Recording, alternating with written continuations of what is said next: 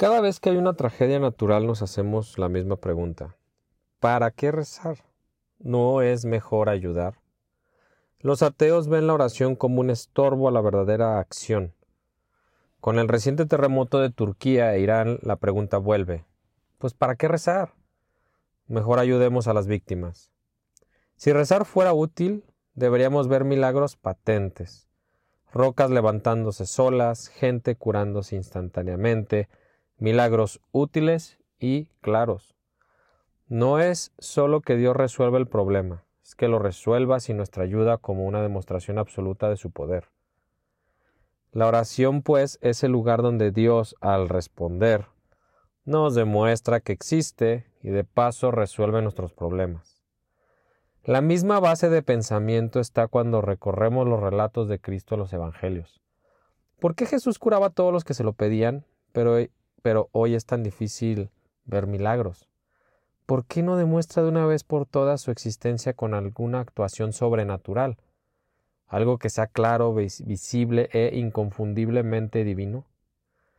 Existe la idea errónea de que la oración debe producir un resultado sobrenatural y de que ese resultado debe ser una ruptura de las leyes naturales. Esta idea es clave para entender todo lo que con todo esto con lo que iniciamos el podcast. La oración es una elevación, una petición de mi libertad a la libertad de Dios. Pido a Dios que intervenga en mis circunstancias y en la de los demás. Esta petición no anula ni mi libertad ni mi responsabilidad.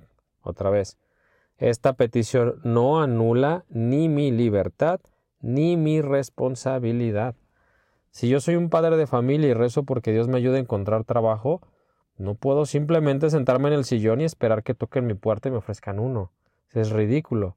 O en un ejemplo más ilustrativo, si le pido a Dios un pedazo de pan porque estoy hambriento, no tengo el derecho de esperar que llegue un pedazo de pan volando a mi boca, porque la oración no destruye mi humanidad, que incluye mi libertad y mi responsabilidad, y la libertad y responsabilidad de los demás. Dios no nos creó como seres aislados, sino como una familia, no es bueno que el hombre esté solo, dirá en el Génesis. Cuando rezo por las víctimas de Turquía, nada me exime de mi responsabilidad de ir a levantar piedras o de enviar ayuda económica si me es posible. Entonces, ¿para qué rezar? Porque el ir a levantar piedras o enviar ayuda económica no me exime de rezar.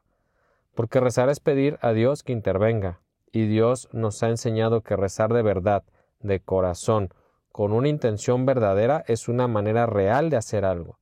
Dios sí interviene, Dios sí escucha, Dios actúa junto con nosotros. O mejor dicho, nosotros actuamos junto con Dios, quien ya ha dispuesto a hacer algo gracias a la oración. Porque como conversamos en el, podcast, en el podcast anterior, Dios desea que nuestra oración sea intercesora, que participemos en la curación del mundo también a través de lo que pedimos. Pero Dios actúa de manera libre. Su actuación no es para demostrar su existencia ni para convencer a ateos. Si fuera así, no sería Dios. Si la actuación de Dios tuviera como esencia la demostración de su propia realidad ante los hombres, sería un Dios muy chiquito y vanidoso, como nosotros. Dios actúa en su libérrima libertad directamente o a través de causas secundarias, sean naturales o de otras libertades, como nosotros.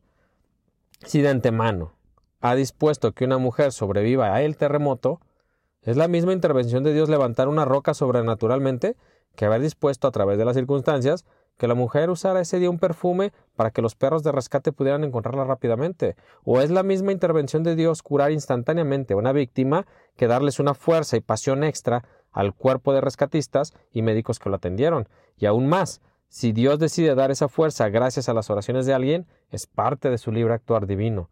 La oración cambió algo, no la decisión de Dios sino las circunstancias de quien fue rescatado, porque Dios, lo, Dios la tomó e intervino como mejor le pareció en su sabiduría.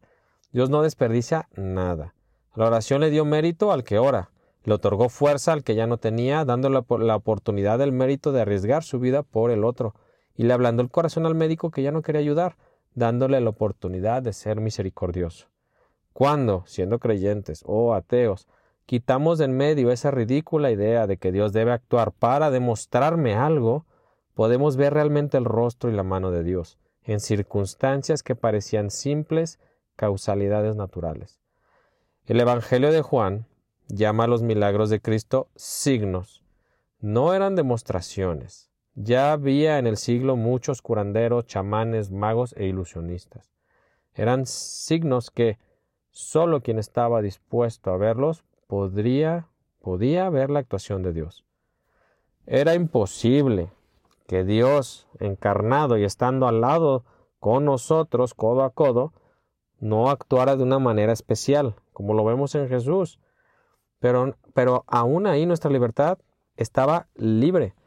¿Qué hubiera pasado con el ciego de Jericó si no pide a Jesús que lo cure? Pues que hubiera seguido siendo ciego y no pasaba nada. Porque la vida del hombre sigue siendo vida del hombre, el lugar donde libremente expulsamos a Dios o aceptamos a Dios, donde expulsamos a Dios de nuestra presencia y donde al mismo tiempo Él se abre camino.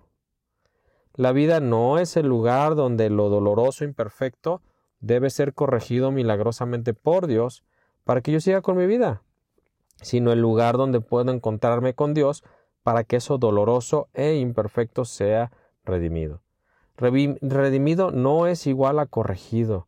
Nosotros queremos que se corrija todo lo que nos duele para seguir para seguir nuestro camino igual.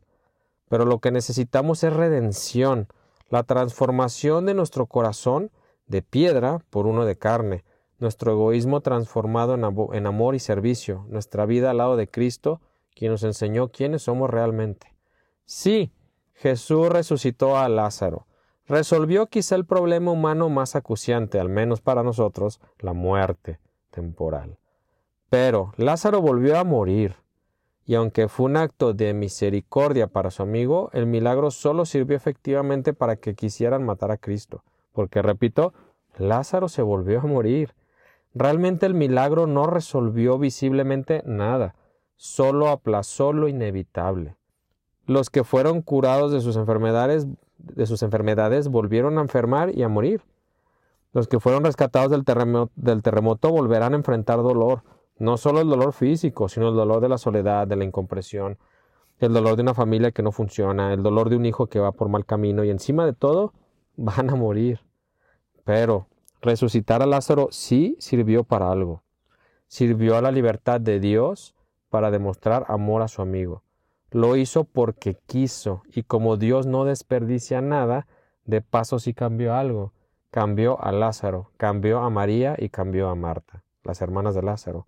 Y de paso, todo inició con una oración, la de las hermanas de Lázaro que pidieron a Cristo que interviniera.